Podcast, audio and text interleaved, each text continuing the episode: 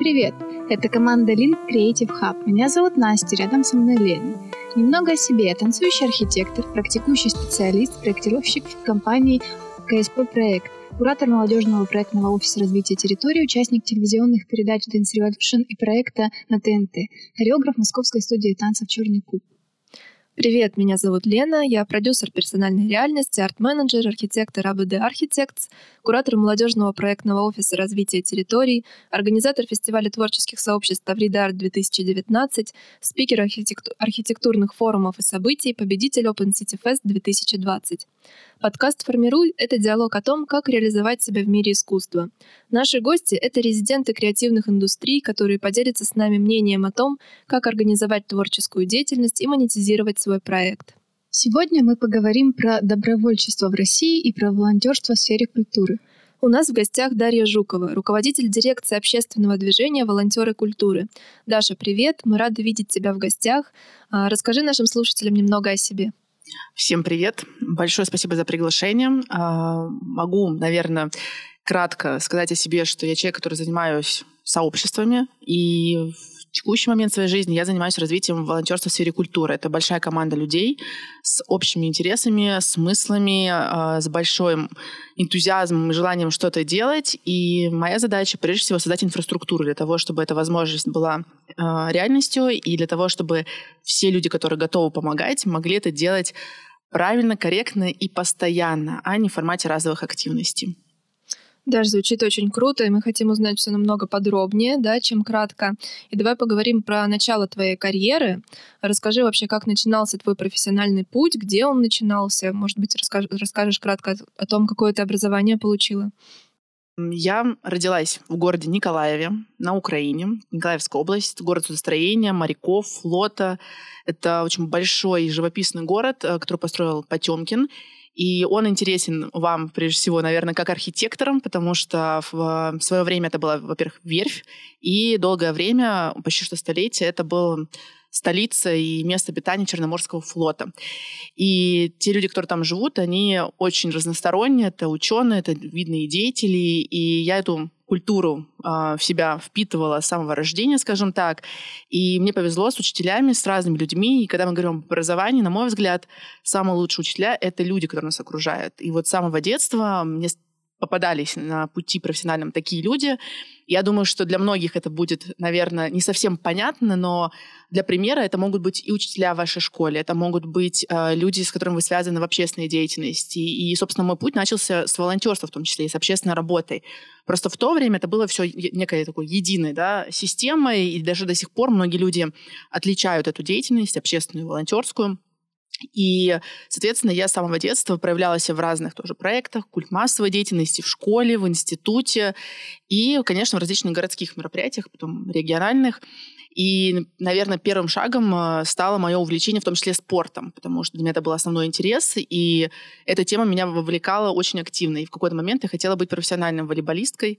У меня до сих пор есть первый юношеский разряд, но по разным причинам он не воплотился в моей профессиональной карьере, карьере а, и, собственно, а, в 2009 году я переехала в город Калугу. Из этого города родом моя мама.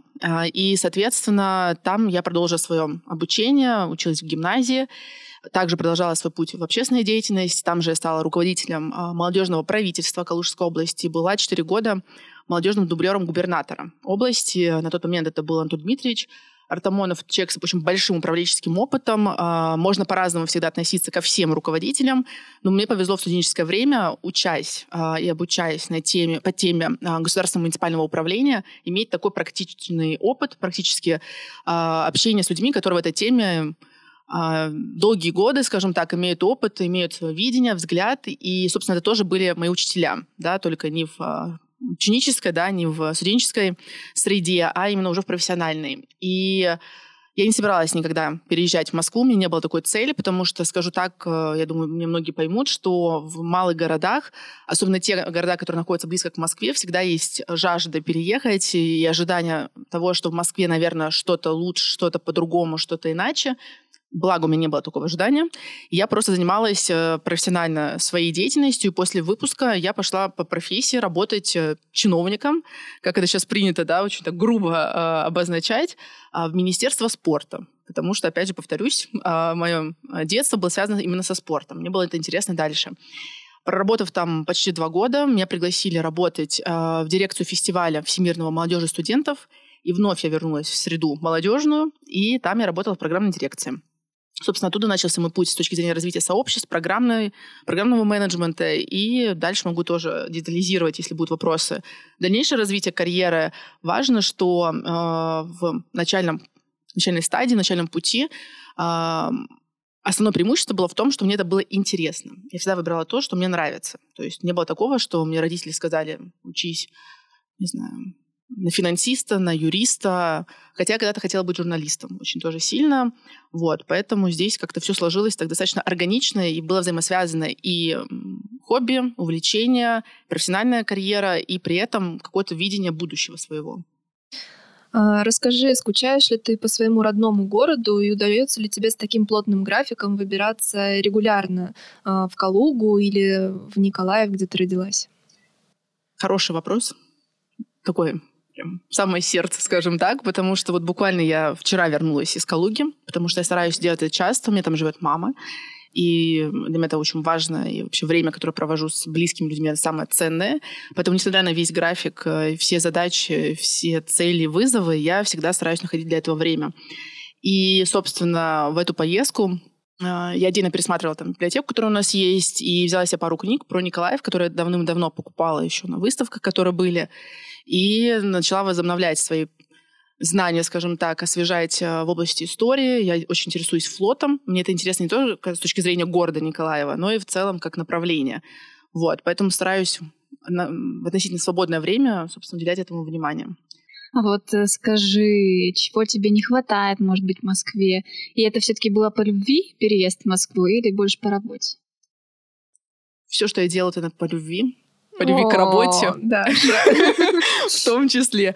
На самом деле, хорошо ли это или плохо, но в разный период времени я отношусь к работе не как э, к отдельно какой-то деятельности, которая выделена, да, условно, там, с 8 там, до 6 или там, с 10 до 7, а, иначе это превращается в определенную такую замкнутую систему, да, где есть свои риски, свои ограничения.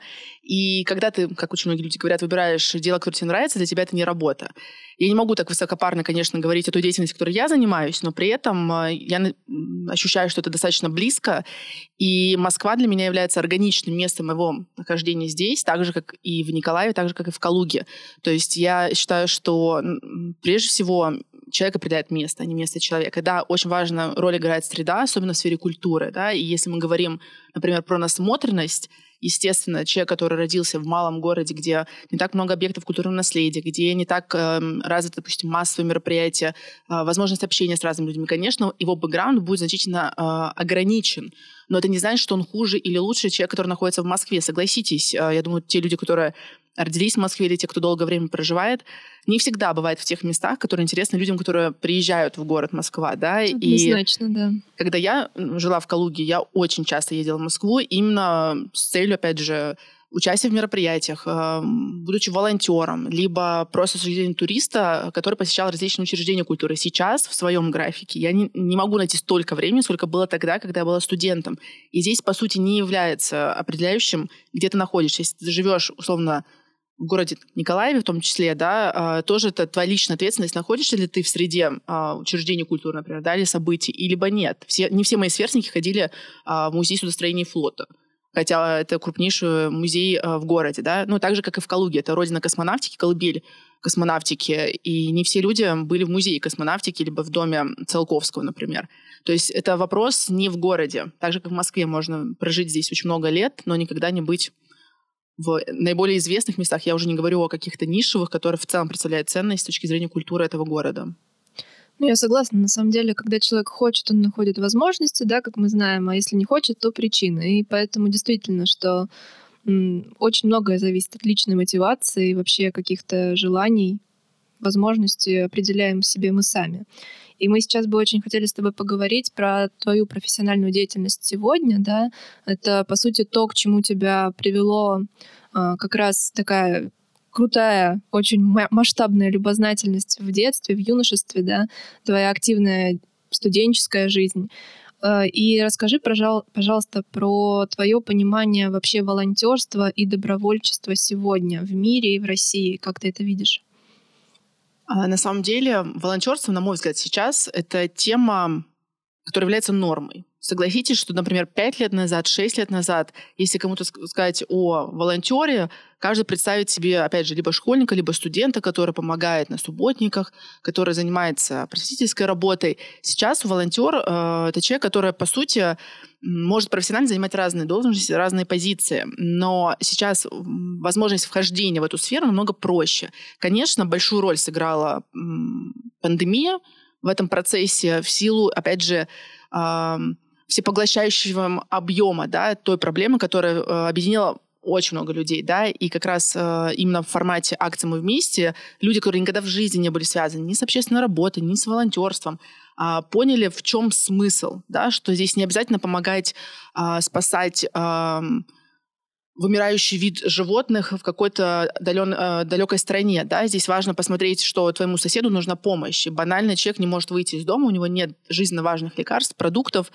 и ты можешь себя считать добрым человеком бесконечно, но если ты не помог человеку, который находится рядом, ну, наверное, есть вопрос. Да? И неважно, ты волонтер, просто неравнодушный человек. То есть здесь как раз волонтерство немножко стирает свои грани с точки зрения э, помощи в организациях каких-то, да, допустим, когда мы опять же, студенты, школьники, мы куда-то все равно себя определяем, да, в какое-то, какое-то направление. Либо я эколог, либо я медик, либо я опять же, занимаюсь победой, да, сохранением исторической памяти, либо мне интересна тема культуры. В взрослый период жизни здесь все немного иначе. И вот а, за счет того, что а, волонтерство развивается очень быстро, это и большой плюс, но это и большой вызов, потому что сейчас это, на мой взгляд, уже большая сфера, отдельно профессиональная, где трудятся люди, где созданы отдельные структурные подразделения, отдельные организации, где есть отдельные нормативно-правовые акты, да, если хотите. То есть это огромная система. И система, соответственно, имеет здесь тоже и свои плюсы, и свои минусы, да, потому что очень часто э, раньше, да, волонтеры всегда говорили, вот, нас не замечают, нас не видят, нам не дают, не знаю, экипировку, не пускают в учреждения, вот, а мы бы хотели. А когда сейчас это все развивается, да, появляются такие возможности, но это немного придает э, такой структурности, да, и за счет этого, конечно, необходимо волонтеру тоже понимать не только историю с э, помощью с точки зрения идеи, но и, допустим, если мы говорим про мою сферу, да, э, про сферу культуры, если мы, например, хотим помогать э, в том же самом, например, музее, это определенное ограничение с точки зрения доступа, или, допустим, если тема восстановления объектов культурного наследия, ты можешь бесконечно любить памятники, ты можешь бесконечно в них разбираться, но ты не можешь просто подойти и начать восстанавливать элементы э, архитектурного стиля, да, или вообще ансамбля. Поэтому здесь нужны правила. Вот сейчас появляются правила в разных сферах. И, конечно, здесь э, вовлечено большое количество людей, это требует, опять же, и системы, и внимания, поэтому мне кажется, что сейчас волонтерство это не что-то отдельно где-то, это уже часть нашей жизни. И по факту волонтером может быть каждый. Вопрос, что вы хотите, что вы из этого можете в итоге для себя э, получить и какую пользу вы конкретно оказываете людям. Потому что здесь все-таки мы говорим о рациональном подходе в том числе. Хотя, если говорить э, фундаментально, волонтерство это все-таки то, что исходит от души, от чистого сердца. Но в силу реальности, конечно, мы видим разные проявления человеческой природы, сущности, и мы должны понимать, что здесь это и большая возможность, но большие риски. Потому что, конечно, открывая все больше сфер, мы сталкиваемся с тем, что люди могут тоже себя по-разному проявлять. Поэтому здесь есть уже история с безопасностью, с ответственностью. Если мы говорим про чрезвычайные ситуации, здесь, опять же, вы прекрасно понимаете, не только важно быть альтруистом и, и иметь время и желание помогать, но важно соблюдать эм, меры безопасности, правила поведения, и это не прихоть, это норма. Да? Поэтому здесь мой ответ будет таким. И я надеюсь, что э, дальше это будет также динамично развиваться, и мы будем видеть новые проявления волонтерства. Самое важное, что есть сейчас, это динамика развития. То есть это не что-то, что было когда-то на Олимпийских играх и осталось так же. Это уже что-то иное, по-другому, э, и мы к этому тоже можем по-разному относиться. Но важно, что это развивается и объединяет все большее количество людей, и большее количество людей задумывается не просто о возможности принять участие, а именно об образе жизни, о философии, да, осознанности что мы делаем, зачем мы это делаем. И я рада и надеюсь, что многим помогает как раз волонтерство это понять. Просто немножечко быстрее, чем если это люди бы делали там посредством знаю, других способов и инструментов. Ну да, на самом деле вот ассоциация волонтерских центров, да, в которой ты работаешь и курируешь масштабный проект, а вас можно назвать таким регулирующим, помогающим органом да, в сфере добровольчества и волонтерства в России. Ну да, по сути, АВЦ изначально создавалась как организация, сохраняющая наследие олимпийской программы, волонтерской программы да, на Олимпийских играх в Сочи, потому что в тот момент это была беспрецедентная история объединения людей, и было большое желание сохранить технологию. Как удалось за такое короткое время относительно объединить такое количество людей, как это выстроить, как это работает и обеспечить э, крупнейшее международное спортивное событие.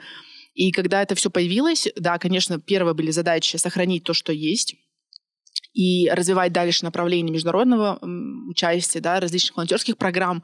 Но в какой-то момент стало понятно, что волонтерам нужно не только поучаствовать э, в Олимпийских играх, да, уже хочется чего-то большего, хочется не только заниматься событиями. Именно поэтому начали, начали э, развиваться другие направления. И мое направление, оно возникло не так давно, на самом деле нам всего лишь э, два с половиной года. Это очень мало, это катастрофически мало с точки зрения истории, э, но важно Э, с точки зрения развития сферы. Поэтому э, сначала ВЦ это было, опять же, там, организация из 7 человек, условно, там, 10, да, в разное время. Сейчас это 60 человек, которые курируют и различные программы, которые создают, опять же, бэк-офис, без которого тоже очень сложно регулировать что-либо. И здесь мы являемся, наверное, не регулятором да, в чистом виде, это больше некий такой хаб, который является связующим звеном, да, если мы говорим, опять же, без заимствований, между различными организациями, партнерскими э, структурами, волонтерами. То есть к нам обращаются все. Все, кто знает слово «волонтер», сразу обращаются в АВЦ. И вот наша задача не сказать, что вот с волонтерами мы работаем, или, допустим, с учреждением культуры мы работаем, допустим, а с социальными учреждениями нет. Нет. То есть э, этот запрос как раз и формирует структуру организации. Поэтому в разное время появились программы «Молодо душой» для серебряных волонтеров, да, это люди старшего возраста. Появлялись направления, опять же, вот движение «Делай», тоже э, волонтеры-экологи, волонтеры культуры, э, абсолютно разные направления, там, свои, которые занимаются студенческими э, организациями и волонтерством именно в студенческой среде, потому что очень много об этом говорим, но если мы обратимся к ВУЗ, скорее всего, везде традиционный формат судсовета, клубов по, интересов, э, по интересам, научных сообществ, но именно волонтерских центров не так много, если говорить глобально по стране, и в основном все они связаны с играми в Сочи. Вот следующий шаг, чтобы они занимались не только событиями, но и другими направлениями, а как раз важно, чтобы образовательные программы исходили в том числе и от нас. Поэтому мы здесь не только регулируем, но и даем методику, инструменты и, собственно, образовательные продукты, которые нужны дальше людям. А вот если поразмыслить так, какие перспективы вот ты видишь, прям, может быть, конкретные какие-то у развития именно всего этого? Ну, глобально даже можно да, как-то да. так. Абстрагированно философски. Хороший вопрос. А, я думаю, что здесь опять же, вот, да, мы можем бесконечно ожидать и планировать. Я вот, честно говоря, если тоже возвращаться к каким-то более фундаментальным вещам, я не планирую глобально, да, то есть вот есть очень много людей, которые планы 5 лет на 10, 15, 20 и так далее. А, по разным причинам у меня так не получалось сделать. Я считаю, это не хорошо, не плохо. У меня такой подход, хотя несколько раз пыталась, пробовала. Потому что все, что происходит в жизни, а, в моем случае, а, опять же, руководство движением волонтера культуры я не планировала 5 лет назад, потому что его не существовало вообще да, так же, как и много других направлений. Поэтому ты можешь бесконечно планировать, вопрос в, именно в содержании, да, а не в каких-то твоих ожиданиях. Вот, поэтому, э, отвечая на этот вопрос, так же, как и пандемия, например, да, тоже обращаясь к этой теме, никто тоже не знал, что она случится, но именно она стала катализатором мощнейшим, который объединила людей. Поэтому я надеюсь, что волонтерство а, будет охватывать все большее количество сфер, а, не с точки зрения, опять же, количества, с точки зрения выявления потребностей. То есть э, так же, как и в культуре. В какой-то момент э, это движение так ярко начало развиваться не потому, что мы резко захотели его развивать, а потому что был большой запрос этих людей, которые в этой сфере находятся в разных формах, как им было удобнее. То есть все по-своему, да, скажем так, сигнализировали. Поэтому я хотела бы, чтобы было меньше поводов для э, волонтерства в чрезвычайных ситуациях, это прежде всего, и больше возможностей в волонтерстве для созидания, да, для того, чтобы э, люди, которые в него входили, разных возрастов, первое, находили точки соприкосновения и имели возможность общаться. Это самое ценное, на мой взгляд, и как раз пандемия это еще раз подчеркнула. И второе, чтобы волонтерство позволяло развиваться и тратить свое время на то, что ты реально хочешь, и выявляло твои, в том числе и личные да, способности и возможности. При этом помогаю людям не в формате акции, а как образ жизни. То есть не когда ты помогаешь ровно сейчас с 5 до 6, а то, что вот опять же повторюсь, у твоего соседа есть какие-то вопросы, проблемы, ты можешь просто помочь физически э, доставив какие-то продукты, вот чтобы это было нормой, а не какой-то э, активностью разовой. Вот мое, наверное, такое видение этой сферы. Очень здорово. И вот сейчас мы хотим еще поговорить про то, что на самом деле очень важно, что волонтерство в нашей стране поддерживается на государственном уровне. А, расскажи вообще, какие формы государственной поддержки доступны волонтерам в России и организациям в этой сфере?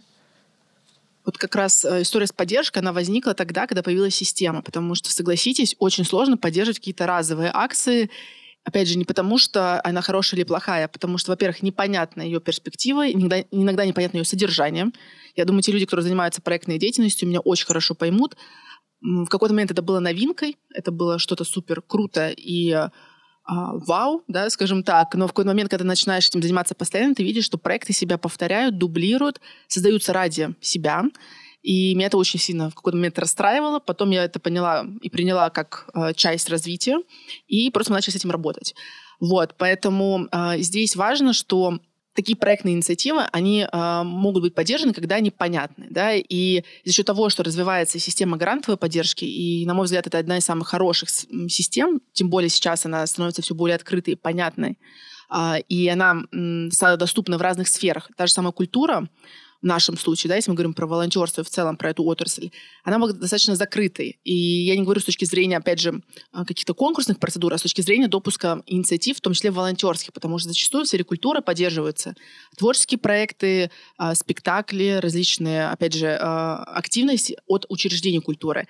Волонтерских инициатив было очень мало. И вот наша была такая большая победа, на самом деле, во взаимодействии с Министерством культуры Российской Федерации, когда только нач- начался нацпроект «Культура», а, к нам прислушались, потому что когда был вопрос, кого поддерживать, где нужна помощь, мы не стали говорить, вот нам нужно здесь поддержать, здесь, здесь и здесь, да, какие-то инициативы, которые были актуальны в тот момент. А мы э, поддержали тему именно большого конкурса, который сейчас есть именно для волонтеров культуры исключительно. Это фонд, э, Российский фонд культуры, и общий грантовый фонд 60 миллионов рублей. На самом деле это колоссальная сумма. И в чем еще была победа, и в чем, опять же, роль волонтерства в этом плане. А, когда мы защищали в целом подход э, грантовой поддержки, мы говорили о том, что проекты есть не только связанные, например, с библиотеками или с музеями или с памятниками. Они все объемлющие. И вот как раз благодаря тому, что э, тема восстановления памятников была интересна органам власти, да, конкретно Минкульту, они обратили на это особое внимание и не просто подчеркнули значимость. Они выделили для этого э, дополнительные средства, потому что 60 миллионов — это не просто на проекты организовать фестиваль, да, это проект, связанный с восстановлением. А те люди, опять же, повторюсь, кто занимается темой а, восстановления памятников, а, не говорю специально слово «реставрация», потому что она запрещена силами волонтеров. А, и здесь как раз требуются очень большие средства, и они всегда не связаны с конкретными статьями на события, да, они связаны больше с расходными материалами, они стоят достаточно дорого в объемах восстановления.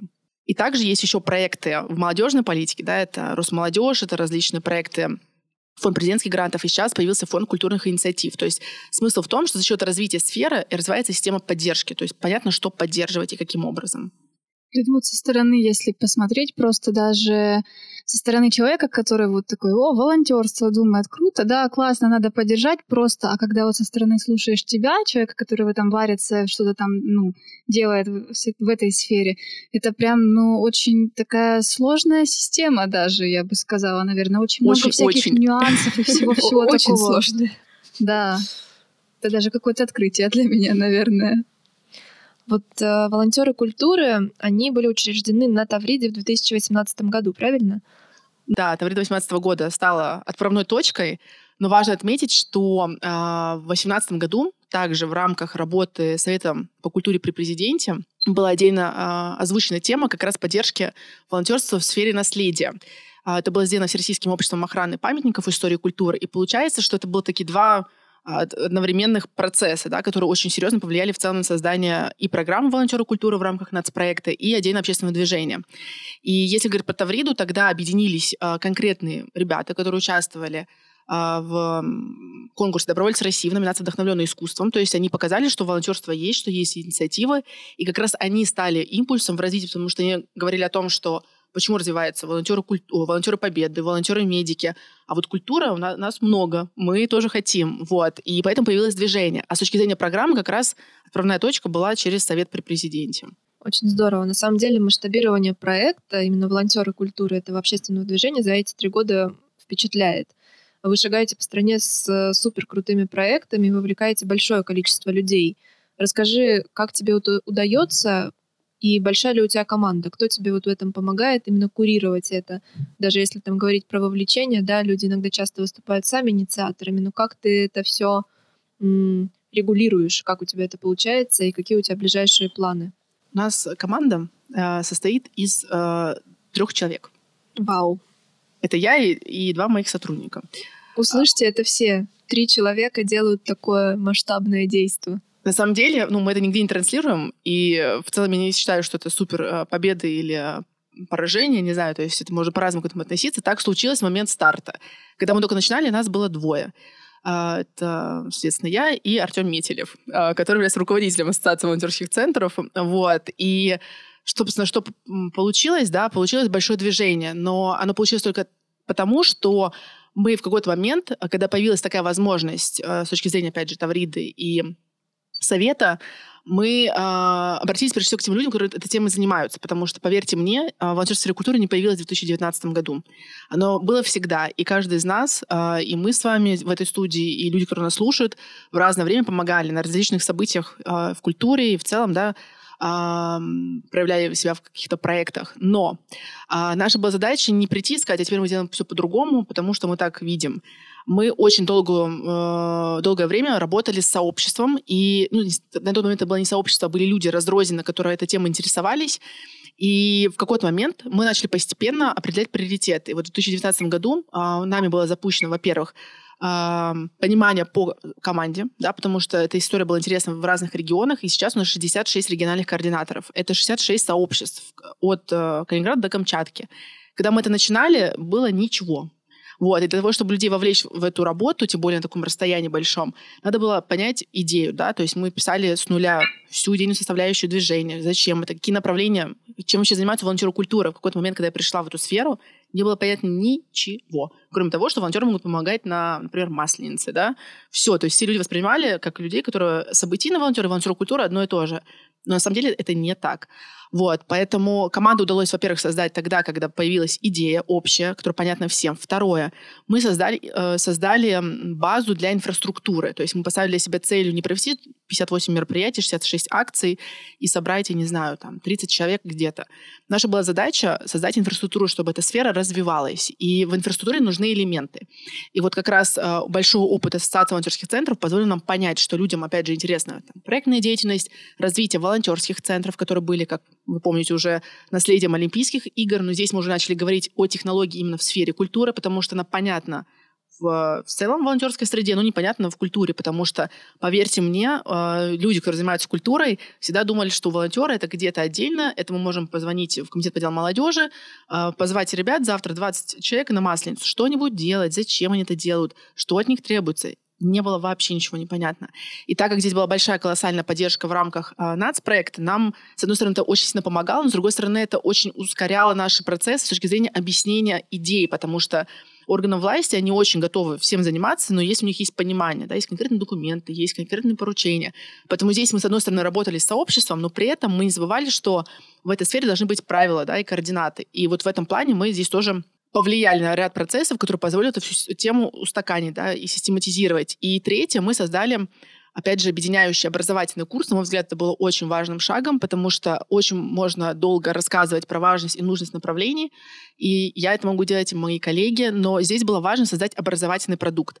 Поэтому у нас есть э, гигантский курс для базовый и продвинутый для разных аудиторий, на Добро университете, который с 2019 года позволяет просто людям в любой а, части нашей страны понять, что такое волонтеры культуры, кто эти люди, а профессиональный уровень позволяет погрузиться в нормативно-правовую базу, в экспертность, в направление, в, опять же, нюансы, связанные с опять же, допуском людей к работам на объектах культурного наследия и так далее. То есть это уже вопрос выбора. Наша задача была создать возможность. Вот, поэтому, думаю, так корректнее ответить на этот вопрос. Э, и очень важно, опять же, повторюсь, здесь работать с людьми, которые в этой сфере были всегда.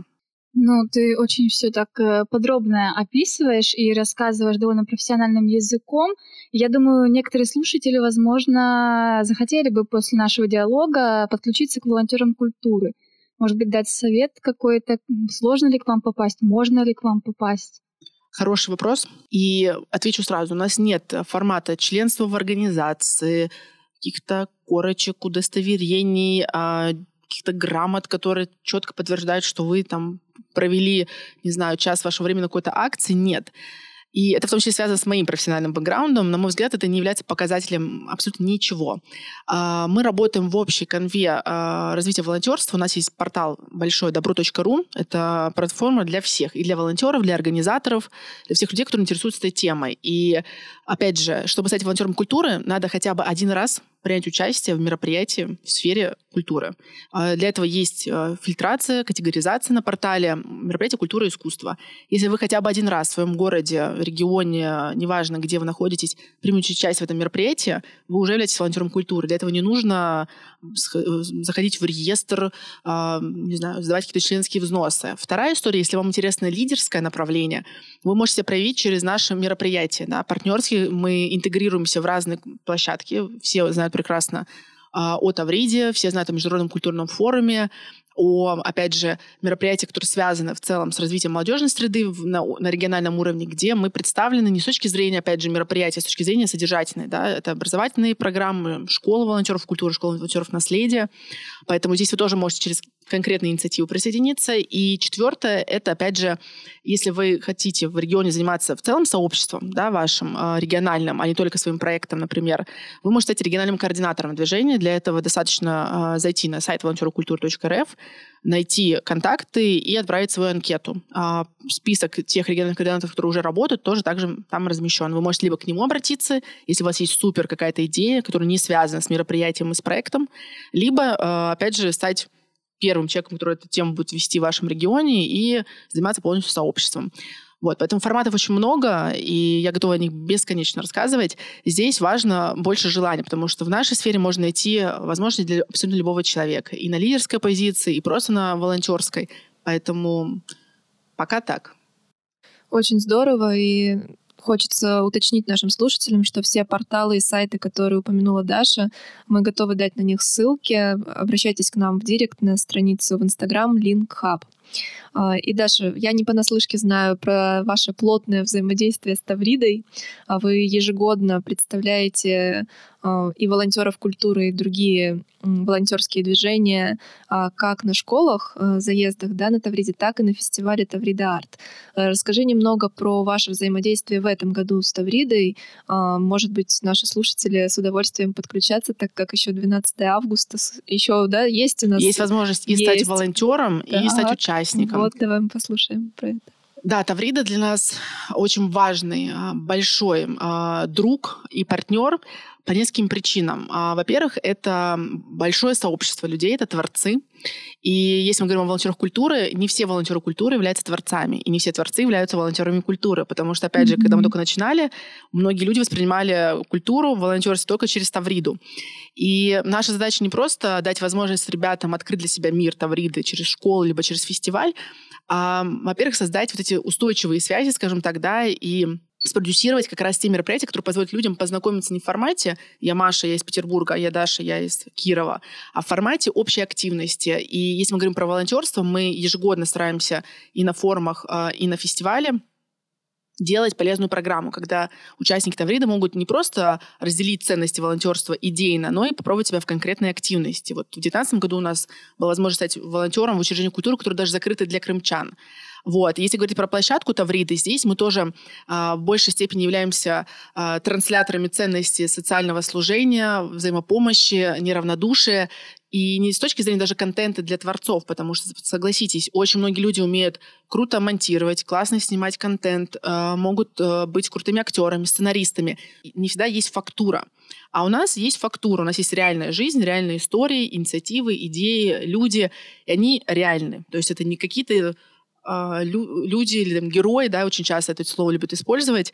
Считаю, что надо к ним очень аккуратно относиться, но при этом важно, что эти люди конкретно занимаются своей деятельностью, и они интересны для творцов с точки зрения, опять же, фактуры для их материалов а, опять же, разного формата, да, и спектакли, и э, там, визуальное искусство и так далее. А нашим ребятам, да, и людям старшего возраста, которые до 35 лет могут в этом году э, принять участие, им э, интереснее открыть мир культуры не только с точки зрения своей активности, в которой они присутствуют в регионе да, или в малом городе, а они общаются с культурой уже вот условно, твой единомышленник, твой опять же, сверстник э, является художником. То есть это не какой-то художник, который, не знаю, писал в 18 веке полотна, да, а вот конкретно молодой человек, который сейчас занимается искусством. И вот наша задача их познакомить, э, создать им прецеденты для общения, и дальше, когда они уезжают, зачастую именно на Тавриде знакомятся. Поэтому для нас важно, что волонтеров появляется тоже в том числе фактура для помощи, да, то есть они могут э, свой ресурс организаторский, тот же самый проект, например, да, помочь написать творцу, который круто может э, себя проявлять, да, развивать свой талант, но они не умеют писать эти заявки на конкурсы, да, ну, грубо говоря. Или, допустим, они делают классный фестиваль, им не хватает помощников, а ребята наши могут помочь. То есть вот здесь задача сделать эти коллаборации не искусственная серия, вот мы все будем дружить, разъезжаемся и все. Нет, как раз Таврида, она о том, что у людей э, создается прецедент. Да? То есть наша основная задача — обеспечить участие тех людей, которые реально занимаются этой деятельностью в регионах. И в этом году э, мы впервые делаем э, арт-квартал и гостевой дом мы вместе, потому что мы не можем никак э, отрицать роль этого движения, да, потому что сейчас это уже огромная такая мощь, и она именно объединила людей разных направлений. И впервые в этом году мы даем возможность людям не волонтерам культуры, а волонтерам-медикам, которые сыграли ключевую роль в целом в этой акции, э, прикоснуться к миру фестиваля, да, в площадке арт-кластера Таврида, но при этом и показать, и разделить с творцами те ценности, которые есть у них, потому что для них это норма, да, э, милосердие, соучастие, а творцы — это все-таки больше про эго, на самом самом деле. И в целом волонтеры отличаются от многих волонтеров других направлениях тем, что у нас больше именно история вот деревянное зодчество — это самое важное направление. Не знаю, СВТИКа — самое важное направление. А вот без туризма вообще невозможно развитие культуры. Так же, например, как и библиотеки считают, что именно у них являются самые основные формы работы с э, людьми, да, вовлекающим в воспитание, а музей нет. Или, например, зоопарк, который тоже является частью культуры. Для многих даже э, людей, которые в сфере культуры, не является очевидным, что это именно наше направление. Поэтому наша задача — убрать максимально все рамки и создать возможности для создания сообществ. Потому что сообщество работает не по принципу организации, членства, каких-то форматов. Да? Сообщество просто потому, что нам с вами интересно. Мы общаемся, и нам не надо для этого ничего. Нам надо просто помещение, библиотеки, например. Мы собираемся и творим. То есть нас, условно, волонтеры могут помочь в помещении, а творцы готовы там создать просто невероятный контент, от которого библиотека будет просто в восторге, да, и привлечет дополнительное количество людей. То есть вот здесь история про взаимодействие. И Таврида является такой гибридом, да, который объединяет абсолютно разные сообщества. И в этом году их будет очень много. Это и управленцы, и дети впервые, и, опять же, мы вместе, и пять тематических кварталов. Поэтому у нас будет и внутренняя коллаборация, будет отдельный контент профессиональный для волонтеров. Э, и, опять же, это возможность э, побывать на крупнейшем фестивале нашей стране. Я думаю, что здесь как раз это все работает вместе. И вдохновение, и содержание, и возможность сказать спасибо тем людям, которые работают э, постоянно. И в том году это было в разы больше, чем может вообще представить человек. На самом деле звучит очень круто, и я знаю, вот, что в 2019-м, да, формат арт-квартала у вас был несколько другой.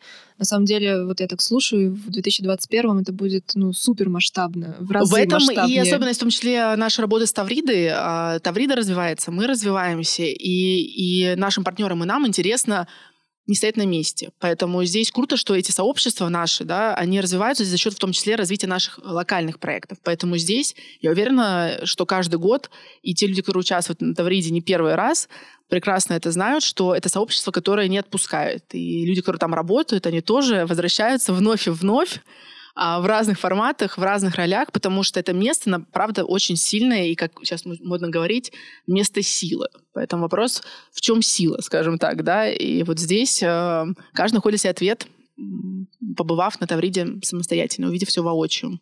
Ну да, я лично от себя хотела бы пожелать и посоветовать всем нашим слушателям хотя бы однажды побывать там, однажды побывав там, вы уже не вернетесь домой такими, какие вы есть, вы попадете к Даше Жуковой, и она вас уже не отпустит ни с волонтерами культуры, ни с какими-то другими общественными движениями. И чтобы вы понимали, мы сейчас пишем подкаст в будний день, поздно вечером. Даша все так эмоционально, энергично рассказывает и говорит. А, мы бы хотели услышать про твои секреты эффективности и суперработоспособности, Даша. Я на самом деле знаю тебя уже больше двух лет, и меня это всегда поражало и впечатляло. Поэтому давай, раскрывай все свои тайны. Ой, ну, вот, знаете, это как, а, когда спрашивают секрет, э, там, особенно девушки, там, а, как выглядеть очень хорошо, стройно. А и в чем секрет? И когда говорят, что в правильном питании и в спорте, все такие, а где секрет? Мне кажется, мой любой ответ будет приблизительно равен такому же, а, такой же реакции. Честно, а, не знаю. Правда. Я не вижу в своем а, графике суперпродуктивности или какого-то секрета. Ну, наверное, такая гипотеза, может быть, да, это все-таки возвращаясь к детству, да, и к, тому, к нашему первому вопросу, Почему так все получилось? Это история с интересом. И э, интерес дальше порождает приоритизацию, да, то есть, опять же, если для меня это важно, я буду этим заниматься, так как любой человек. И в силу того, что у меня очень много интересов, я мотивирована тем, что мне это все интересно, и не представляю, как, как, как можно не поехать э, в Тавриду. Или как можно в Тавриде не сделать э, какой-то крутой формат. Да, параллельно проходит еще множество мероприятий, у нас миллион задач, но, опять же, это вопрос выбора. То есть здесь наверное, все-таки это интерес, выбор.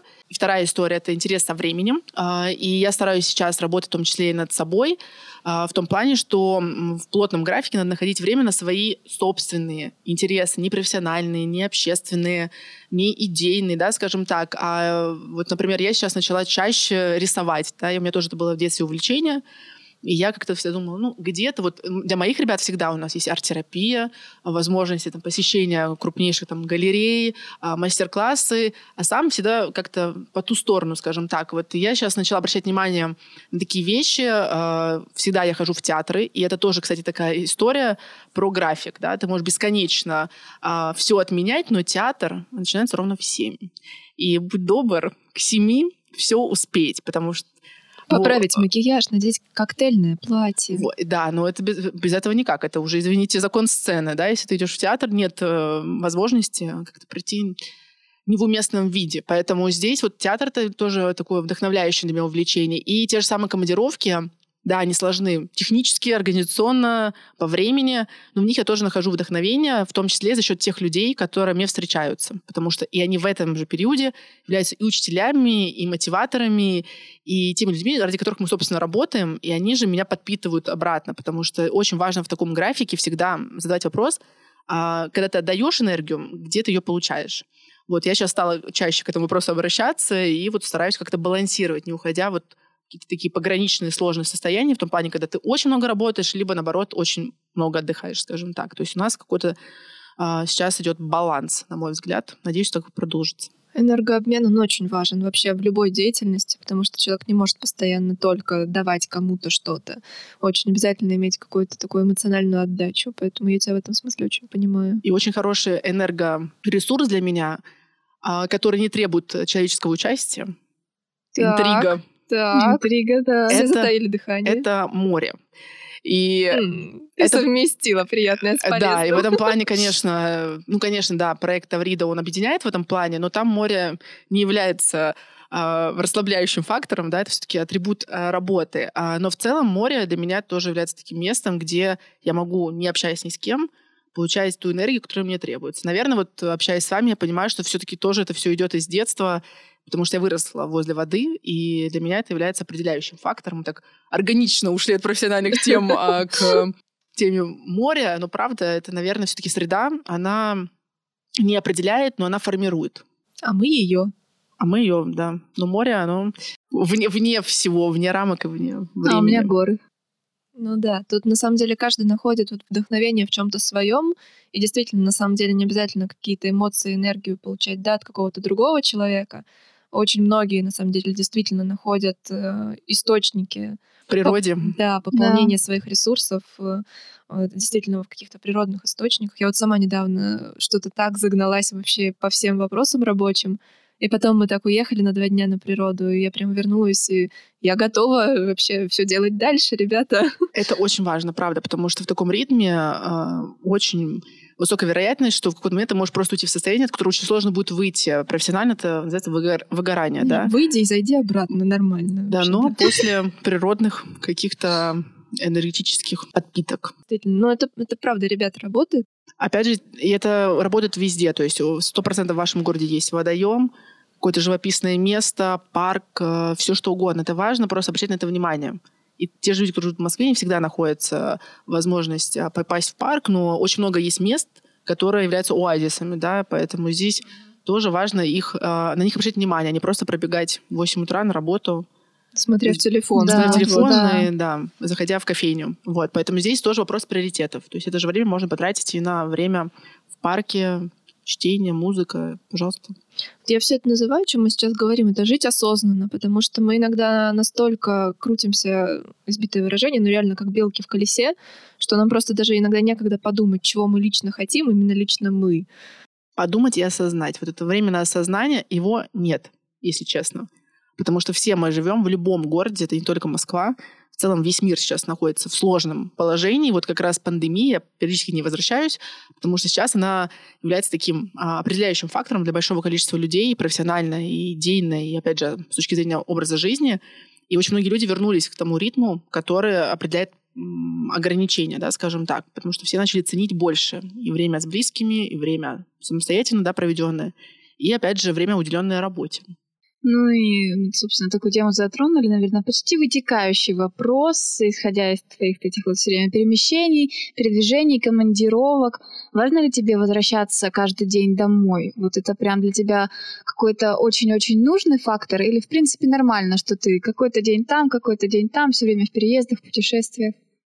Ну, скажу так, э, для меня это не является сложностью, потому что в силу того, что, опять же, в юношеское время я переехала, да, и у меня по факту, когда мне говорят, ты откуда, обычно все мои знакомые, либо люди, которые меня первый раз видят, слышат историю про переезд, потому что я не могу сказать, что я либо из Калуги, либо из Николаева, потому что эти оба города повлияли на меня в период да, формирования. Вот, поэтому э, даже этот момент определяет, где мой дом, да, то есть э, для меня до сих пор дом Николаев, да, ну, хотя я в нем уже очень долгое время не живу. Вот, поэтому если говорить про место жительства сейчас, э, периодически да, но глобально мне не важно. То есть э, есть какие-то временные там отрезки, когда я прям очень много езжу, да, когда мне хочется за два месяца все-таки провести два выходных просто дома, Просто... Даже такое бывает, скажи честно. Да, да? вот недавно было. О. И просто два дня ты находишься дома. Ты просто живешь как ну, обычный как человек. Обычный ты человек. не ходишь ни на мероприятия, да, то есть ты не посещаешь никакие заведения, ты просто находишься в четырех стенах. Для многих людей это наказание, для многих людей это образ жизни, для многих людей это выбор, а, либо а для тебя роскошь. Для меня роскошь. Я иногда, да, вот для меня вот это является иногда отдыхом. Но при этом я не являюсь сторонником, что надо всегда прям вот вернуться домой, присесть там какое-то место, где я там как-то себя чувствую особенно нет. То есть я могу создать себе а, возможность а, нахождения условно дома, там, да, в, какой, в каких-то комфортных обстоятельствах, в любых обстоятельствах, в любом городе, неважно какой это размер, объем, либо, опять же, поезд я тоже очень люблю. То есть поезд тоже может стать на время вашим домом, пожалуйста. Знаешь, ты вот рассказываешь, мне кажется, что, в принципе, человеку гармоничному, самому с собой, когда ему комфортно, ну, находясь наедине с собой, то ему, в принципе, без разницы, где находиться. Ну, возможно, да. Но мне в целом комфортно.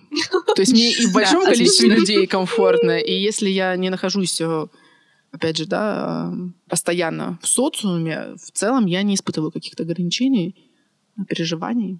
Ну да, вот именно когда человек в гармонии, он ему по, бара... по барабану, что да. происходит вокруг, ему все хорошо. Ну, иногда, конечно, да. переходит там, да, когда слишком много одного или слишком много второго, но, опять же, это вопрос выбора. Ты всегда можешь э, понять, что... Ну, то есть надо спросить иногда у себя вообще... Норм... То есть иногда нормально не общаться с людьми. Потому что тогда, когда ты начнешь общаться, для тебя это будет бо- большей ценностью, да, и ты будешь более осознанен, гармоничен и продуктивен, если хотите, да, если говорить про работу, чем если ты будешь, опять же, как белка колесе, как правильно было сегодня сказано, просто гнаться, чтобы технически закрывать какие-то задачи. Но ценность этих задач будет нулевой. потому что ты их закрыл технически, да, и дальше они будут порождать еще большее количество процессов и так далее. Поэтому здесь иногда надо возвращаться просто в какую-то спокойную среду. Да, вот с этим я очень согласна, кстати говоря. Мы просто иногда вынуждены, ну как иногда, часто делать то, что надо, но только кому это надо, уже иногда становится непонятно. Да, согласна, но при этом я тоже не сторонник такой истории, знаете, когда мы все отрицаем, мы созданы для гармонии, для отдыха на море, на, когда сейчас люди любят, мы уйдем э, на океан, ну, как бы, не знаю. То есть это такая тоже спорная история. То есть мой, моя позиция в этом плане, что должна быть гармония именно человеческая внутри себя, да, тоже какая-то крамольная мысль, наверное. Многие скажут, что ну, это так понятно. Но, опять же, один человек может работать на фрилансе, ему будет гармонично и комфортно, а другому вот как раз эти рамки и работать на кого-то, да, может быть, э, идейно не очень э, понятно, но когда человек этого лишится, вот вопрос, что он будет делать в этих обстоятельствах. Поэтому здесь очень важно не смотреть на кого-то, да, то есть там кто-то уехал куда-то, вот ему там хорошо. Но вы же не знаете, какие при этом у него есть обстоятельства и с чем он там мирится, либо, наоборот, какой у него выбор.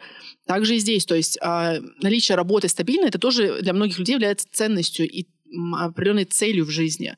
И те люди, которые ее не имеют, они к ней стремятся. И наоборот. То есть вот здесь, как всегда, да, есть э, там, то, что имеем, не храним, там, и так далее. Поэтому тоже такие крамольные вещи мы сегодня затрагиваем.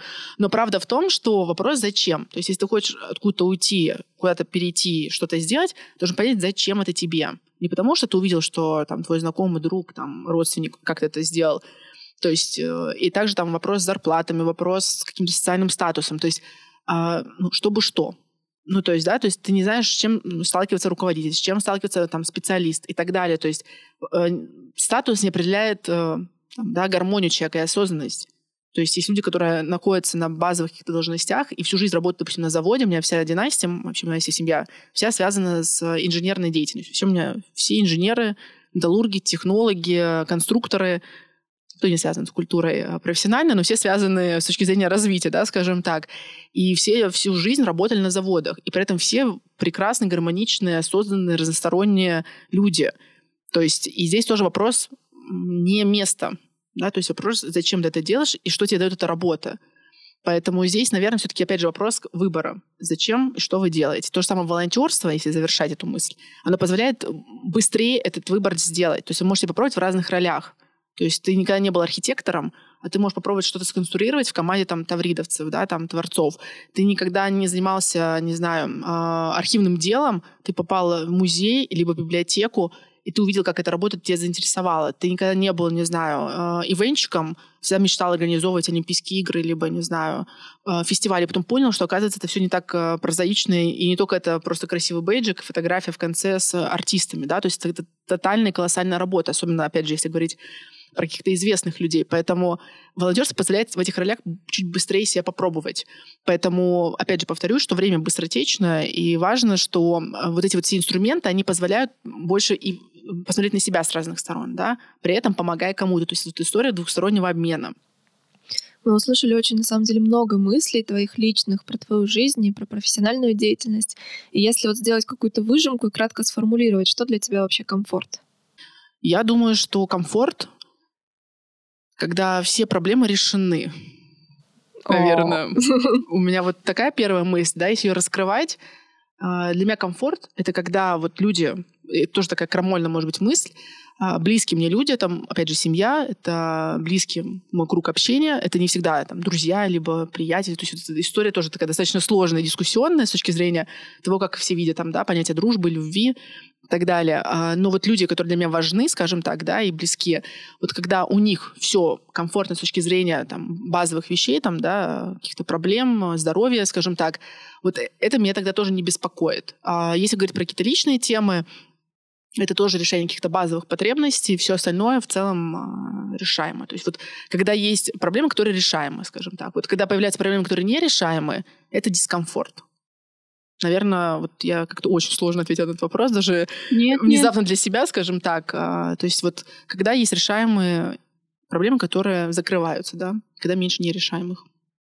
Ну, мы с тобой согласны в этом, потому что, на самом деле, действительно, если абстрагироваться от всех высокофилософских мыслей, э, по сути, человеку некомфортно тогда, когда он что-то не может исправить в своей жизни. Потому что, в принципе, когда то, что его не устраивает, поменять легко и можно. Ну, как бы, собственно, решаем и идем Ну, дальше. Это либо личный выбор, Да. либо вопрос коммуникации. Это точно. То есть очень важно тоже общаться.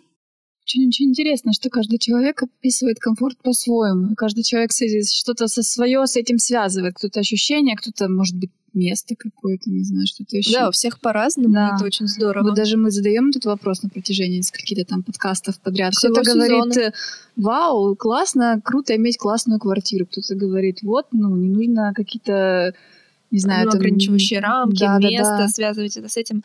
Поэтому, да, на самом деле, Ну, это как очень счастье, такие это точно. общие темы. уникально. И, кстати, мне кажется, что это понятие, как вот и все такие общие, они меняются с разными периодами в жизни. Мне кажется, это хорошо и правильно. Да. Плохо, когда человек вот пять лет думал, что комфорт — это когда у тебя игрушки стоят, не знаю, правильные, у тебя э, много времени для сна, например, да, или там для отдыха, условно, и там в 60 лет также думать. Наверное, это не совсем правильно. Мне кажется, вот Да. на каждом этапе жизни эта тема и интереснее, наверное, для вас э, исследовать это. Вот люди Да, разных да, да. возрастов, э, разного там положения, как они вообще к этому относятся. Ну и подводя итог нашей беседы, ответь на такой вопрос, что для тебя формируй? Формируй, э, если говорить с точки зрения сегодняшнего формата, это, наверное, возможность раскрытия а, друг друга. И вот эта история, опять же, про взаимность. Вот э, тема взаимности, мне кажется, тоже это интересная такая дискуссионная история. И э, взаимность, на самом деле, можно ее там, базово да, рассматривать. Если говорить чуть глубже, а, классно, когда есть возможность для обмена. Вот формируй, я думаю, на мой взгляд, вот то, что сейчас ощущаю тоже, да, в сего- текущий момент, это история про обмен э, не только информацией. Вот здесь важна инф- эмоция, здесь важны темы не просто брать информацию. Да? Вот есть же э, отличие общения и коммуникации. Коммуникация мы просто делимся информацией, общение, когда мы уже вкладываем в это чуть больше. Да? А, И вот формирую это все-таки история про глубже, да, с точки зрения обмена энергии, обмена тем, обмена с точки зрения, опять же, компетенций, да, определенных. То есть это возможность э, сборки абсолютно разных э, возможностей. То есть, да, вот тут, если мы говорим про индустрии, в том числе креативные, а, здесь очень важно как раз разные люди, разные подходы. И вот формирую позволяет объединить, но при этом и дать какой-то результат. То есть каждый из нас, эти и слушатели, и мы с вами сегодня в студии тоже уйдем после этой, э, этой возможности сегодняшнего да, общения по-разному мысля, думая, поэтому мы не изменимся. Но это позволит нам дальше развить эту мысль, которая нам понравилась, не понравилась, э, что-то дополнительно прочитать, с кем-то дополнительно пообщаться, позвонить, сказать кому-то спасибо, не знаю, стать волонтером, просто пойти в музей. Условно, то есть это позволяет от э, погружения перейти к действиям. Вот это очень важно, это как раз называется формирование. То есть ты можешь, условно, чтение книги не всегда формирует. То есть ты можешь технически просто прочитать 100 книг. Но это тебя никак не сформирует. А можешь прочитать одну, и все. У тебя открылись все инсайты. Я не знаю, знаете, как сейчас тоже эта тема. Да, да, На самом деле инсайт — это очень обычная, понятная тема, просто она упакованная в какой-то момент, в нужный момент а, экстерьера, интерьера, твоего психологического состояния, она просто резонирует. И круто, когда вот эти возможности появляются в том числе и в формате формирования, да, вот и формирую как раз об этом, мне кажется. То есть, когда ты каким-то очевидным вещам просто замедляешься и такой, серьезно, точно, это так. Поэтому я думаю, что вот формируя, она больше про переход от осознания к действиям, наверное, если совсем вот лаконично отвечать на этот вопрос. Да, искренние потрясающие мысли. На самом деле позволим нашим слушателям тоже поразмышлять об этом. И, возможно, кто-то захочет поделиться своим мнением о том, что для него формируй. И сегодня у нас в гостях была Дарья Жукова, это руководитель дирекции общественного движения «Волонтеры культуры». Даша, мы благодарим тебя за диалог и желаем тебе дальнейших профессиональных успехов. У тебя на самом деле искренне важное и нужное для всей нашей страны направление. Спасибо вам огромное за время и за возможность. Спасибо слушателям, которые дослушали до конца. И надеюсь, что это время вы провели максимально с пользой и найдете себе что-то важное, полезное. Спасибо всем, кто был сейчас с нами. Подписывайтесь на нас в Инстаграме, Ютубе и в Телеграме. Платформы вещания подкастов формируй Яндекс Музыка, Google Подкаст, iTunes, ВКонтакте и многие другие, которые вы сможете найти у нас в Инстаграме.